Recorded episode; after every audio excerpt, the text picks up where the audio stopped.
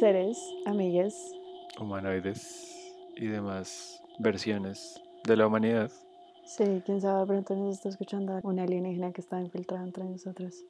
No lo sabemos. Pues bueno, hay muchos, sí, seguro. Buenas noches, porque en este podcast, aunque lo escuchen de día, siempre va a ser de noche. Porque somos muy darks. Porque somos re darks. No, en realidad no, pero bueno. La verdad es que somos unas florecitas.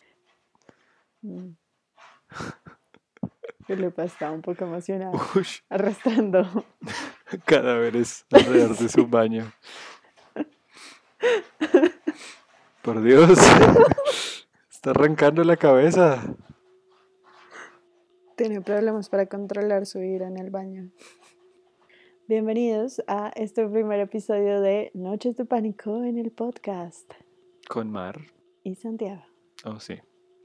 Yo soy Mar, él es Santiago, en caso de que hayan dudas. Sí.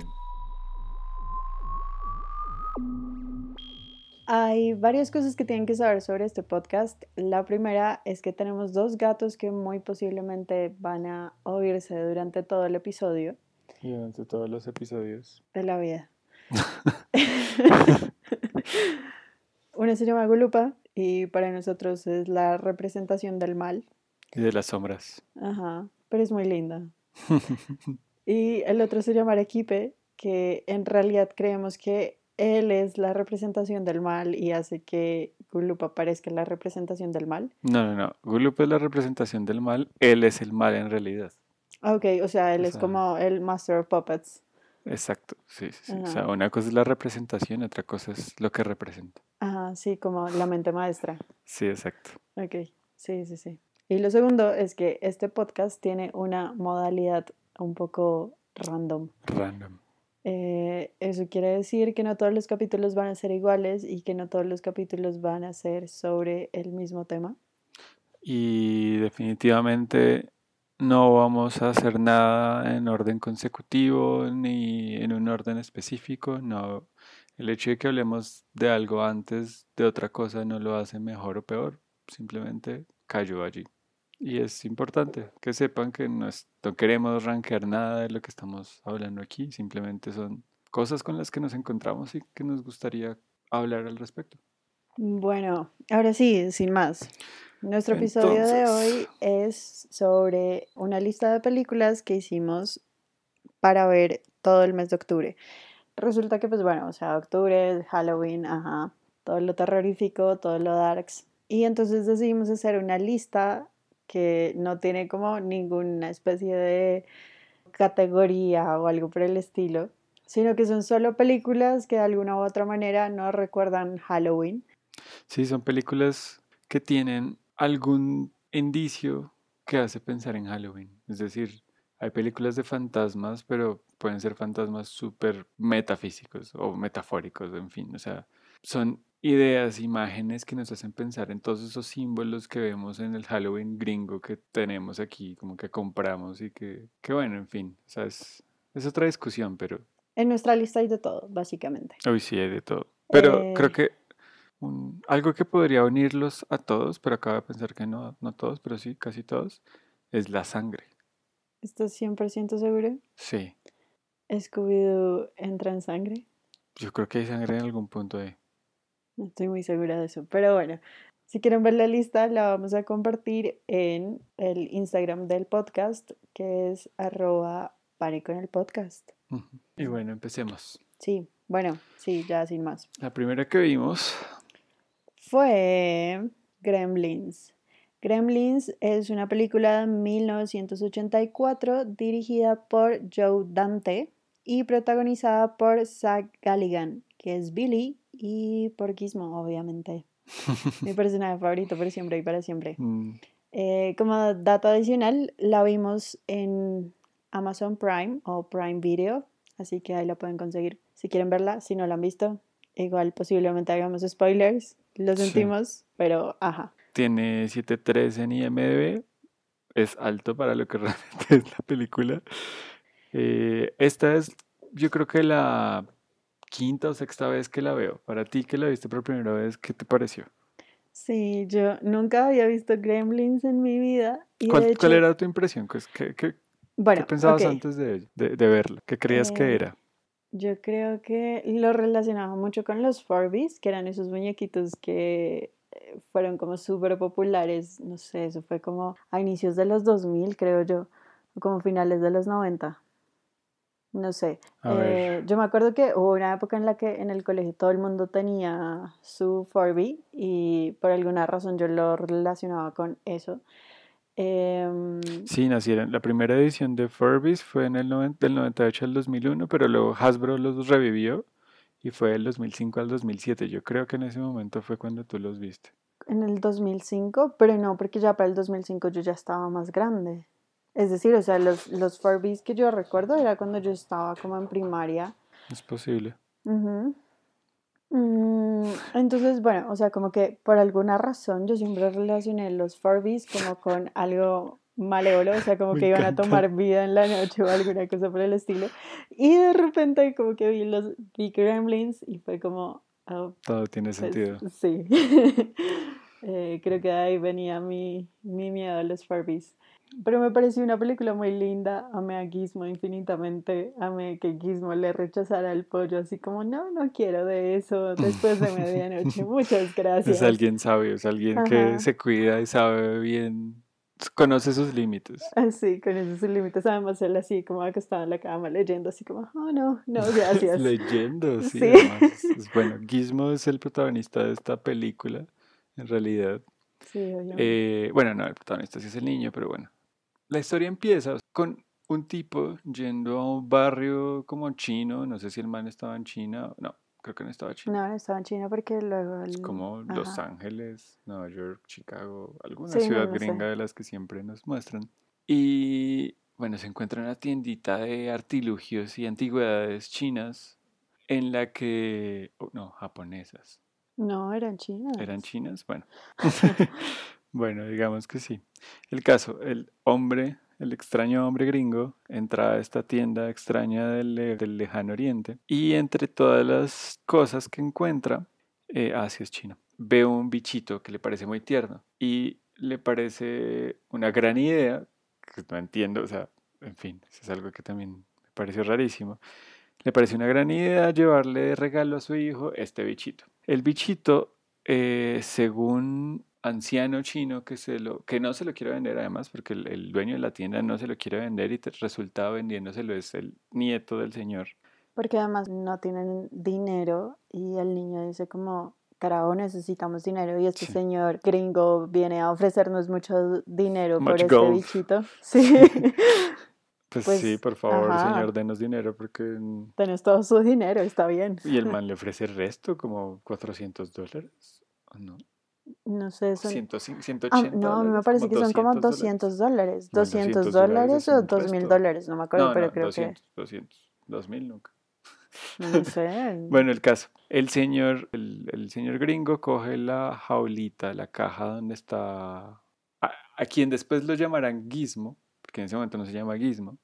Y bueno, lo lleva, le dice como, por favor, véndame esto. El señor China no se lo quiere, vender, le dice como no, esto es demasiada responsabilidad, hay tres cosas que tiene que saber y esto es lo más importante de esta película. Hay no, tres no, pero espérate, eso se lo dice el niño. Pero no, además ah, ahí, ahí el anciano solamente usa la, la clásica frase del tío de Spider-Man, como con todo gran poder viene una gran responsabilidad. Entonces con todo gran mostrico viene una gran responsabilidad. Eh, sí, es cierto, el niño es el que le da las indicaciones. El señor lo único importante que dice además de decir que no, que no se lo puede vender, que no insista, o sea, el dinero no lo es todo en la vida como para vender estas, tipo, estas cosas, es que se llama, es un mogwai. Y un mogwai en realidad significa espíritu malvado o demonio en cantonés. Algo que descubrí gracias a que una de mis bandas favoritas de todos los tiempos se llama Mogwai y creía que se llamaba Mogwai por el bichito, pero en realidad no, se llama Mogwai porque pues, es una palabra que significa algo malvado. Oye, ¿y qué música es? Post-rock. Ah, pues bueno, el llamado raramente post-rock. Gran banda. En fin. Entonces, sigue la escena. El anciano chino no le vende el Mogwai al señor gringo, pero el nieto del señor chino dice, no, necesitamos el dinero, por favor, lléveselo Y recuerde estas tres recomendaciones. Recomendación número uno. No le puede dar la luz del sol. Chan, chan, chan. Porque se, se quema, se muere, son pobrecitos. Pues sí, o sea, no le dice nada, eso lo vamos a descubrir después, Es pero cierto, sí. sí, sí, sí. Sí, no, no, además no hay explicaciones. O sea, la segunda, no le puede caer agua encima.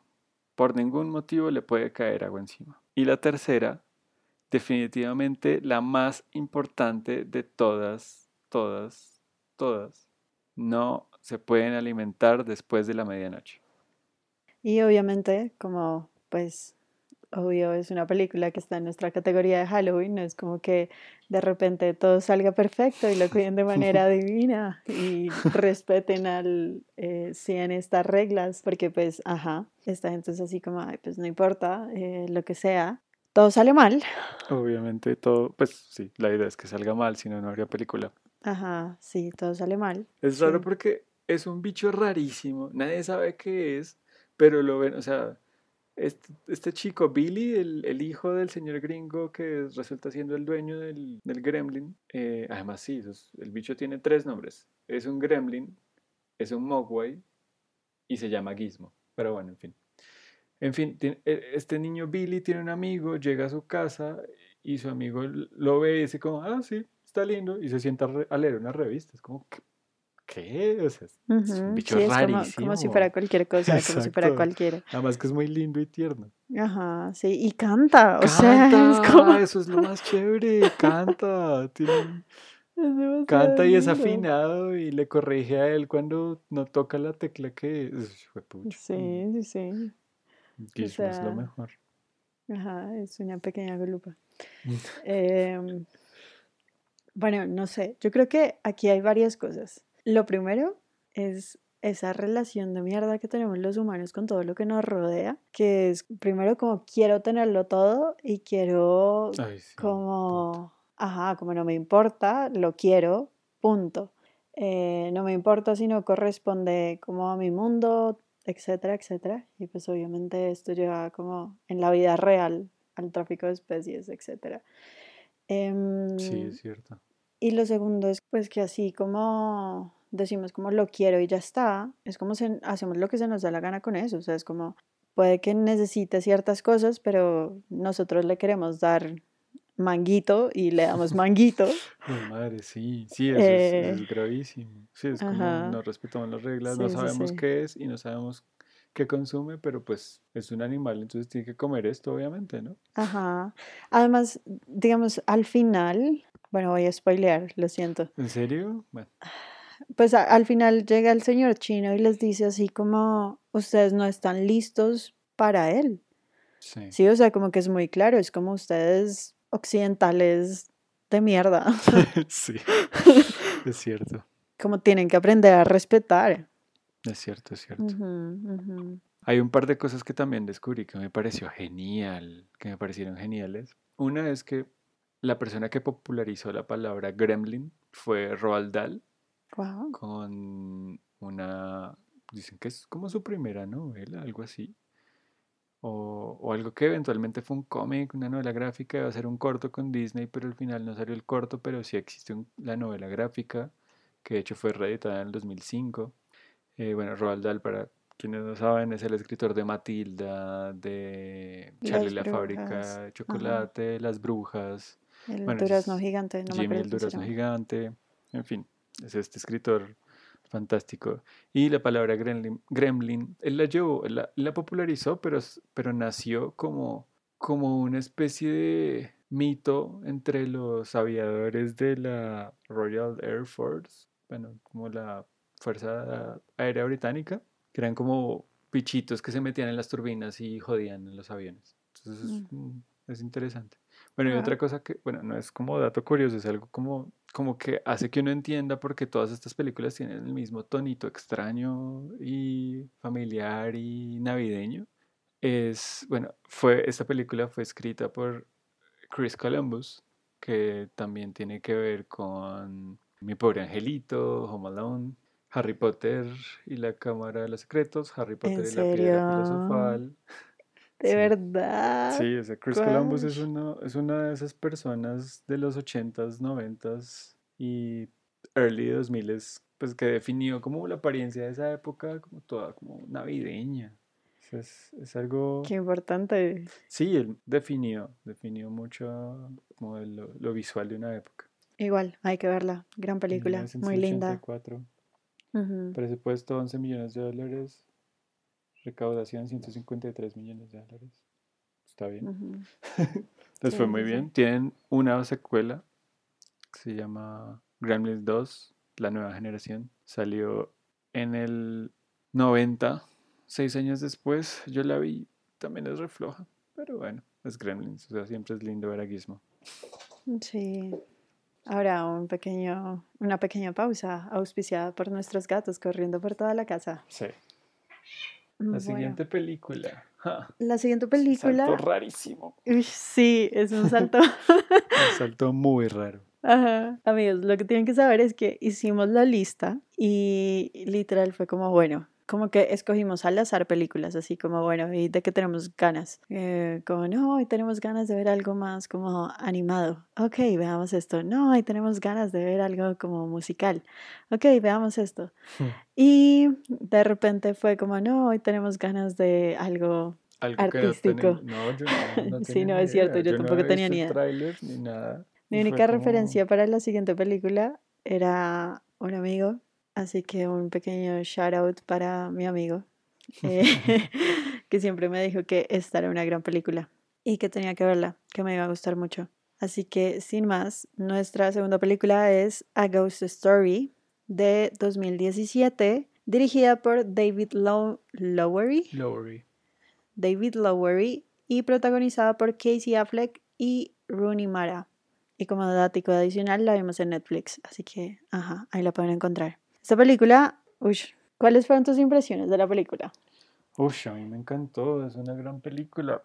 Es una película muy linda. Apenas decidimos que le íbamos a ver, vi el tráiler y me convenció, bueno, eso es algo que no sé si es algo bueno o malo, pero yo confío casi ciegamente en casi todas las películas que lanza la productora A24. De hecho, aquí vamos a hablar de varias de esas, de sus películas de terror, que son como ya dijiste Midsommar y Hereditary, que también son de A24. Y dije, ok, esto hay que pararle atención, vamos a ver qué onda. Y la película es todo lo que no me imaginaba que sería y me encantó. Es justamente una de esas películas que me hace dudar cómo creamos esta lista de cómo pensamos que sería el terror y cómo resultó siendo. En realidad no es una película de terror para nada. Digamos, su vínculo con la idea de este podcast es la idea de lo sobrenatural o de la especulación alrededor de lo sobrenatural. Y es una película muy linda, o sea, como pintan todo esto, es, es una vaina, es demasiado, demasiado linda. Y pues bueno, o sea, obviamente como que entró en nuestra lista porque pues el nombre es A Ghost Story, o sea, sí, es una historia de fantasmas, entonces es decir, no es la primera vez que nos enfrentamos a la idea de que los fantasmas, es decir, de que, una, de que el hecho de que una película tenga fantasmas significa que tenga que ser de terror. Esta película, o sea, pues es decir, está Ghost y su escena eh, erótica desde el más allá, entonces, o sea, ya sabemos que los fantasmas no significan terror y esta es una prueba de ello, pero siento que va más allá de cualquier cosa. Es una es una película que, que más que contar, transmite, como que genera la experiencia de la espera, que es algo que atraviesa toda la película. Es, una gran representación de ese típico como mm, show, don't tell. Sí, como muéstranos, no nos cuentes. Y es, es demasiado, demasiado lindo. Es, es decir, yo creo que... Y es triste. Ah, es, pero es demasiado linda, es muy, muy linda. no sé si contar, es que me parece que contar el argumento ya hace como que... Pues podemos contar como... Es decir, lo importante de esta película en sí no es el argumento. O sea, es la forma en que está construida, la forma en que muestran la espera, la... es una película también con muy, muy poco diálogo, es una película minimalista definitivamente. Sí, sí, sí, eh, tiene un montón de cosas técnicas que uno no, no nota si no lo sabe. o sea, no, no si no sabe de cine, sino que simplemente si no sabe que eso fue lo que hicieron. Buscando información sobre esa película, leí un artículo de The Verge, creo, que es como una entrevista que le hacen a Lowry, en la que el tipo cuenta que, por ejemplo, hay varias decisiones técnicas en esta película, como que las escenas del fan, del, bueno, spoiler, hay un fantasma. Ajá, hay y un fantasma. ese fantasma es como la representación más clásica o infantil, más, no sé, Disney, no sé, de un fantasma y es como una sábana con ojos andando por ahí. Este man Lowry decidió que las escenas del fantasma las iban a grabar a una mayor cantidad de frames por segundo, de, cuadros por segundo, mientras que las escenas de los humanos las iban a, a grabar a la normal, que son 24. De ese modo, al poner las grabaciones de los 33 frames por segundo, se iba a ver más ligeramente más lento que la grabación de los humanos. Entonces hace como que el tiempo que pasa el fantasma sea, se siente como que se tenga la impresión de que es más lento. Eso es una decisión. Y otra, y es la idea del el fantasma atrapado en un, en un espacio, es la decisión de grabar en un, es que no sé cuál es la, en un formato diferente. Sí, no sé cuál es la. En, en, inglés es aspect ratio. Es como en un formato, ¿sí? Eh, que es casi cuadrado, que es, es 1.33. 1.33.1. 1.33.1. Que no sé qué carajo significa, pero en fin, la película es cuadrada. Y es algo interesante también, porque no es la única película cuadrada en el catálogo de A24. No sé si han visto The Lighthouse, también es cuadrada. En fin, es, es interesante cómo estos directores van agarrando un montón de recursos que uno daba por sentados, como todo el cine ahora es horizontal, entonces todas las películas van a ser horizontales, pero no, o sea, no tienen por qué serlo y, y eso también tiene una función narrativa en este caso. Sí, sí, sí. Sí, o sea, creo que definitivamente el gran plus de esta película es lo visual, o sea, es, es tremenda. bellísima, es muy, muy bella la película. Otra cosa importante de esta película, que a mí me impactó un resto y después busqué y efectivamente como que es importante, es la banda sonora. En general toda la película tiene una sola canción mm. y es, eh, la canción se llama I Get Overwhelmed eh, de una banda que se llama Dark Rooms. Y eh, bueno, esta banda está una chimba también, la recomiendo un montón. La estuve escuchando y está muy muy bien. Y este tipo, el Daniel Hart, el compositor de la canción y creo que es el compositor de la banda sonora de la película, aunque no recuerdo, creo que no hay una banda sonora más allá de esa canción. Eh, no mentira, sí hay como, pedacitos, de, música como de score. En fin, el man es muy buen, es un gran compositor, es durísimo. En fin, recomiendo mucho su trabajo, tanto con Dark Rooms, su grupo, como él como músico. Bueno, ya saliendo como de esa, ese ahora súper artístico de admiración infinita por la película, tengo una gran pregunta que rondó mi cabeza durante toda la película. ¿Es Casey Affleck el que está todo el tiempo debajo de la sábana?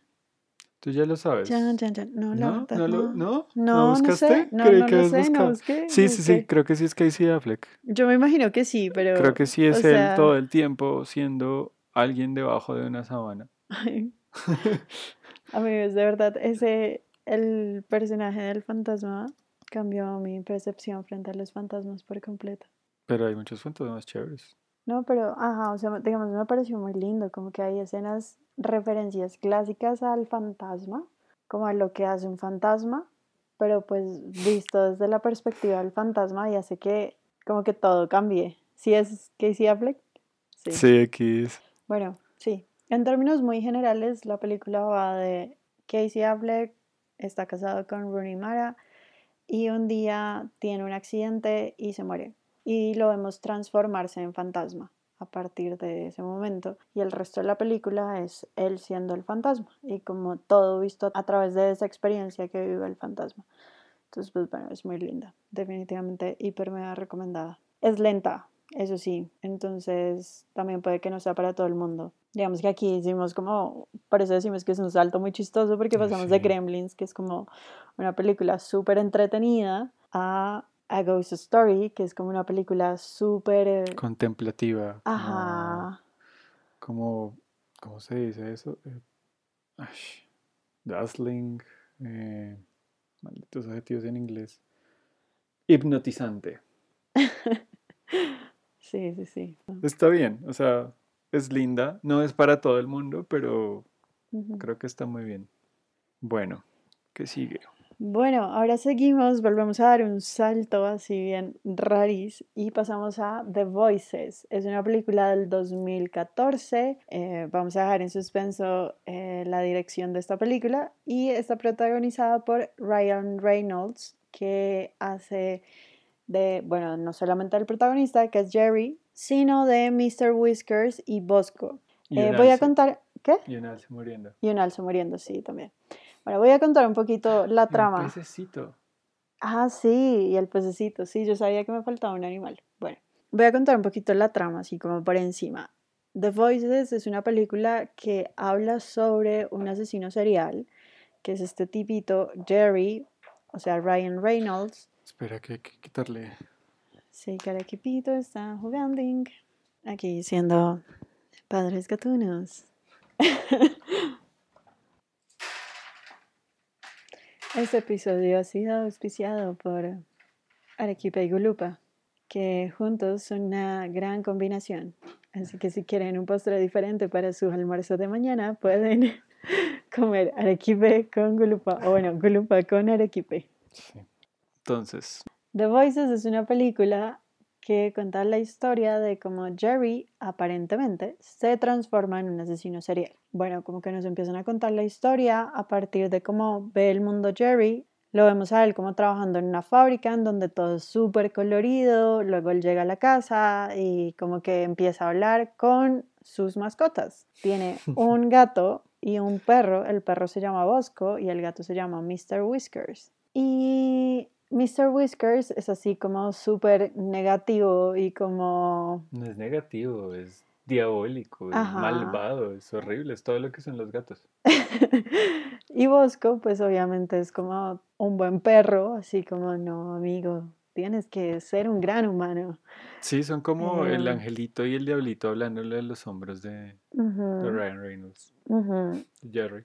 Entonces, durante la película vemos cómo Jerry se transforma, pero nos vamos dando cuenta que en realidad Jerry tiene esquizofrenia y que Jerry, pues o sea que en realidad sus animales no, lo, no le están hablando, sino que él escucha las voces de sus animales. Por eso mismo es importante que sea Ryan Reynolds el que hace la voz de Mr. Whiskers y de Bosco, pues porque son las voces que literalmente él escucha. Son sus voces. Ajá. Bueno, ¿ibas a decir algo más ahora sí sobre esta película? Bueno, Ah, sí. Ibas a decir como es la dirigida, dirección. ay, es lo mejor del mundo. Es dirigida por Marjane Satrapi. Marjane Satrapi es, pues es la escritora de Persepolis, nada más y nada menos, que ha hecho otro montón de cosas, pero pues es súper conocida por Persepolis. Esta novela gráfica de la que narra la vida de una niña en el Irán de los ochentas, no recuerdo bien. Eh, en fin, es genial, es genial saber que ella dirige esta película. Bueno, ok, yo, yo en cuanto a esta película tengo varias cosas por decir. Esta película me conflictúa mucho. Yo amo las historias de True Crime, amo como consumir cosas acerca de asesinos seriales. Me parece una vaina demasiado, demasiado loca, pero me conflictúa un poco, o sea, como que también entiendo como la intención de la película, como demostrarlo todo de, de la forma en la que él ve las cosas, que pues obviamente él lo ve todo como desde su mundo, ¿sí? O sea, como que él tiene toda una construcción en su cabeza de cómo son las cosas y desde ahí como que se narra toda la historia y obviamente tenemos como pequeños lapsus en los que lo vemos como lo ve el resto del mundo, o sea, como, como lo ve la gente normal, entre comillas. Y pues obviamente es como, este man es un desastre en realidad, su casa está vuelta a mierda, todo está lleno de sangre, pero, o sea, no sé, como que a mí, a mí me conflictúa un resto, un resto durante toda la película, como que todo lo muestran, como que el matar a alguien es, es una vaina como hasta romántica. Sí, pero, pero sí, o sea, como que me, me conflictuó un resto, o sea, fue como... Claro, es como la humanización de... Pues no, no, no, sé si es la humanización, sino el hecho de ponerte del lado del, del asesino. O sea, es decir, a mí, a mí me parece chévere. Sino Ajá, como, ver cómo lo ve. Exacto, de nuevo, como que entiendo que esa es la intención de toda la película, pero igualmente me conflictúa demasiado pensando en como que cualquiera puede ver esta película y decir como, ah, vea, pero pues es que... Sí, pobrecito, mire lo que le pasaba. Exacto, y es como... Sí, eso, es bien... se estaba matando gente y es algo que me pasó también con otra película que vamos, de la que vamos a hablar más adelante, pero... Pero es, o sea, a mí me parece chévere la satirización del asunto. O sea, no, yo no, no voy tan al, tan al fondo de como si esto fuese una especie de apología al asesinato, a la idea de un asesino serial, pero, pero me parece que, de nuevo, visualmente es, es muy interesante cómo marcan las diferencias, cómo la vida en la que vive este, el mundo en el que vive este tipo es una vaina literalmente color de rosa. Es decir, él tiene un overol rosado súper brillante, en fin. Es, es, es, interesante y es interesante precisamente marcar esa diferencia. O sea, no sé, no sé si sea la intención o no de la directora, pero siento que sí se marca la diferencia entre el, el mundo que, que ve esa persona y el mundo por fuera de esa persona. Sí, claro. Igual, es decir, la realidad sí es diferente para una persona que tiene ese problema. Sí, obviamente. Y digamos que aquí, pues como que lo entiendo y mm, hay algo como que, como que hace que sea menos densa mi percepción frente a esto. Y es que pues a fin de cuentas sabemos que nuestro protagonista tiene una enfermedad mental, ¿sí? Entonces también como que mm, de alguna u otra manera lo que vemos es producto de esa enfermedad mental. Claro, sí.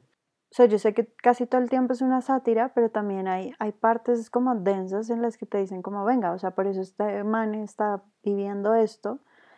Y ahí... Claro, sí, sí, sí. y ahí como que dices como, como, uy, verga, qué denso. ¿Sí? Sí, deja un montón de preguntas. Pero, pero bueno, en fin. es chistoso. sí. es muy chistoso. Obviamente está Ryan Reynolds, vi sobre las críticas, vi muchas cosas encontradas. Hay, gente que la odió, que le pareció muy, muy obvia. Creo que en IMDb le va re mal. Sí, mm, bueno, en fin. Eh, también está Anna Kendrick, gran actriz. Sí, Anna Kendrick. Aunque yo, yo pienso, yo no sé, Crepúsculo me arruinó la vida. Eh, ¿Ana Kendrick sale en Crepúsculo? Ana Kendrick sale en Crepúsculo. Nosotros vimos la primera de Crepúsculo, no me vengas con esas vainas. Sale y tú literalmente dijiste así como, oh, mira, es Ana Kendrick. Y yo, sí, es Ana Kendrick. Y pues ya, o sea, yo veo a Ana Kendrick en cualquier lado y pienso en Crepúsculo. No, para mí Ana Kendrick siempre será la hermana de Scott Pilgrim. Ah, sí, también. Pero es que vi primero Crepúsculo que Scott Pilgrim, así que incluso en, Scott Pilgrim, en Scott Pilgrim la veo y pienso en Crepúsculo. Crepúsculo me arruinaste la vida. Bueno, entonces, película número 4. Amigos, en verdad, los gatos hoy están como en su punto más ya. activo de la vida.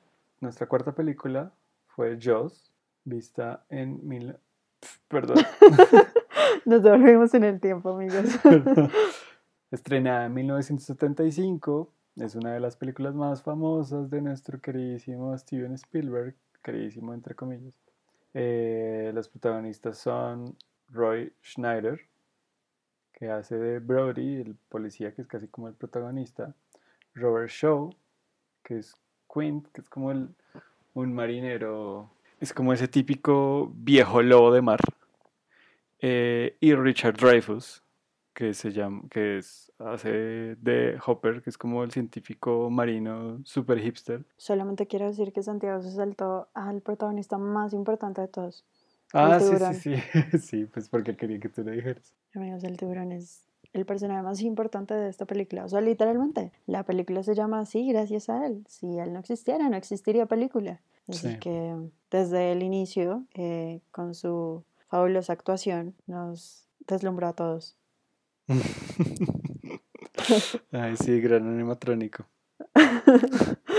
Sí, sí, sí. Bueno, ¿y qué contraste sobre esta película? Yo sabía que era basada en una novela, pero más allá de eso no, no sabía. De hecho, sabía que era basada en una novela porque recuerdo haber visto ese libro en alguna librería de libros viejos y creí que era, o sea, como que hacía parte de esas colecciones, que era como el cine en su librería. Entonces era como películas yo nunca supe cuál era el orden de eso, si eran películas adaptadas a libros o libros de los cuales habían salido películas. Pero bueno, en este caso creo que fue el primer libro. Fue primero el libro. Un libro escrito por Peter Benkley. Y aquí hay un dato súper curioso del autor, y es que él escribió varios libros alrededor de tiburones, asesinos, etc. Y después de muchos años como que se arrepintió de haberle dado como tan mala fama a los tiburones y se dedicó a la conservación. Entonces se convirtió en un defensor de la vida marina, eh, creo, si no estoy mal, como una fundación alrededor de la protección de los tiburones. Qué chingo. Eh, entonces eso me pareció como un dato re lindo. Por otro lado, también está inspirada en hechos de la vida real, porque en 1916 en Nueva Jersey ocurrió un caso en el que un tiburón mató a cuatro personas, entre esas a un niño de 10 años, que es lo mismo que ocurre en la película, y eh, atacó a otro niño de 14 que sobrevivió al ataque.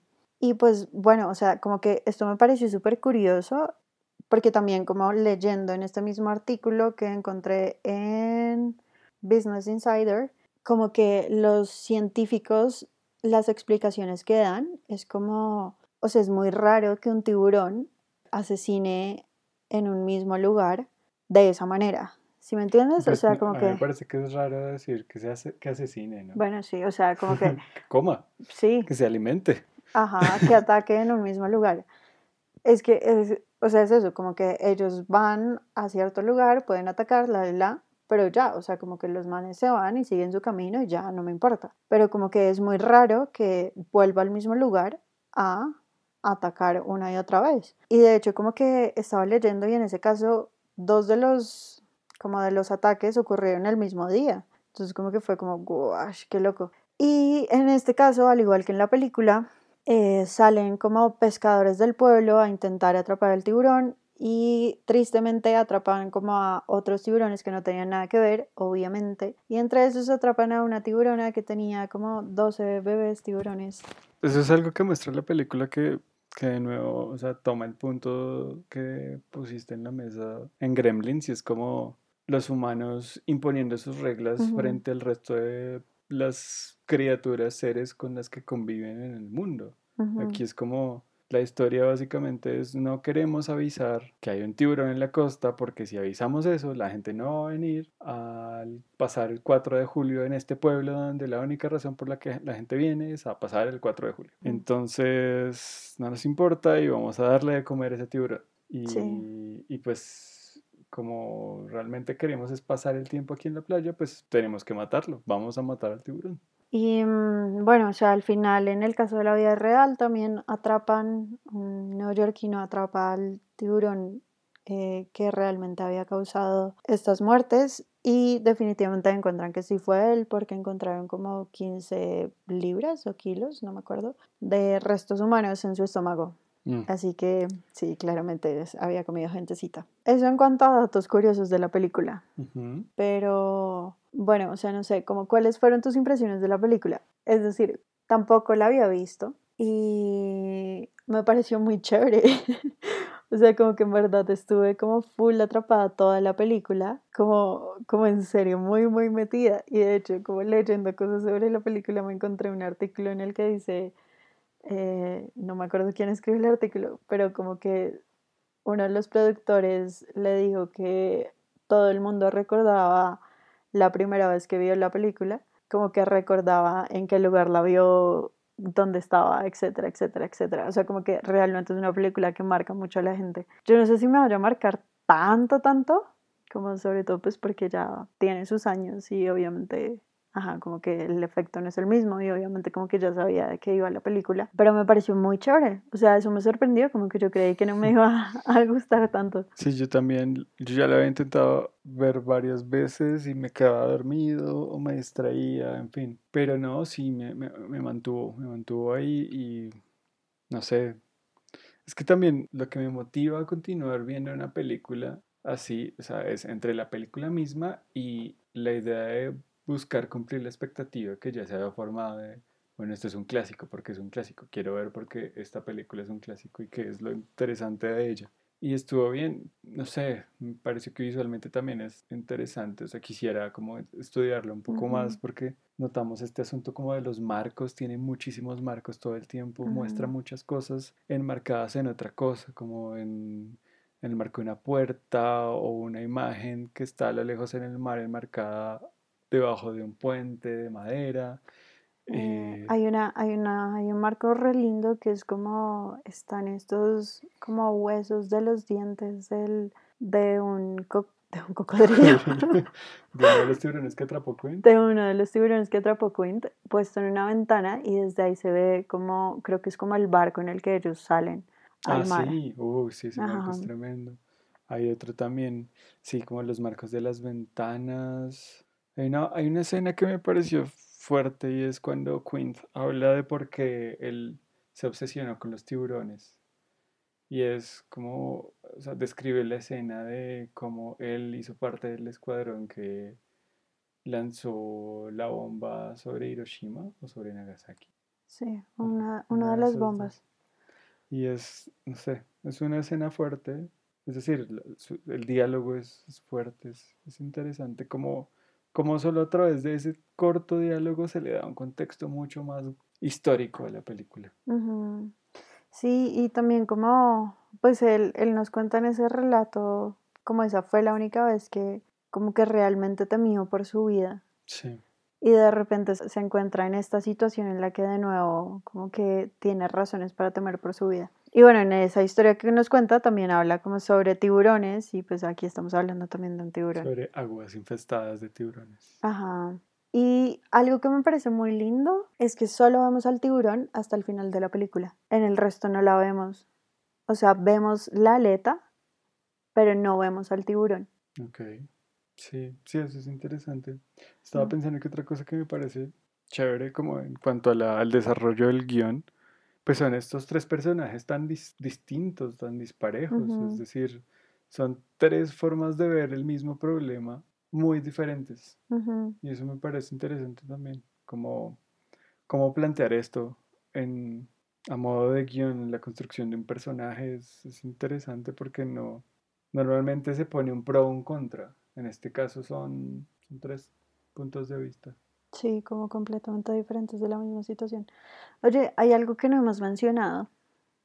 la música. Sí, sí, sí, sí, sí, sí. John Williams, pues como bueno, o sea, el, la banda sonora de la vida de Steven Spielberg seguramente la hizo John Williams. O sea, Hollywood fue sonorizada por John Williams. Y, sí, pero. Pues sí. un grande. Sí, es muy chévere. O sea, obviamente es. Es raro, tiene momentos raros. ¿Recuerdas como esos momentos en que es una música como toda pícara, toda. Ah, sí, sí, sí. Como si fuera. Como si el, el, tiburón esto, estuviese haciendo travesuras. sí. Es, raro, cierto, es cierto, es, cierto. Pero es, es por la época, es decir, esa sonorización con orquesta completa, pues tienen 3.000 instrumentos a su alcance. Sí. Está bien, pero es una gran banda sonora. Y pues nos acompaña desde el minuto cero de la película. Ajá, y además obviamente como que es bien importante como ayuda a poner el mood, sobre todo en los momentos más de suspenso. Sí. También tiene hippies la película. Sí. tiene adolescentes rebeldes. Bueno, amigues, hemos llegado por fin al final de este primer episodio. Eh, esto lo estamos grabando después. Originalmente esta grabación salió mucho más larga, salieron dos horas de grabación, entonces decidimos cortarlo a la mitad. Así que próximamente va a estar saliendo la segunda parte de este episodio. Mientras tanto pueden ir a seguirnos en Instagram como arroba pánico en el podcast escuchen las siguientes cuatro películas eh, la próxima semana. Definitivamente no se decepcionarán de nuestra lista. También recuerden que les vamos a dar la lista de todas las películas de este reto en el Instagram y también les tenemos una sorpresita bien cool. Así que vayan, síganos. Chan, chan. Pásenla bien, intenten dormir esta noche Y les deseamos muchas noches llenas de pánico. Bye. Chao.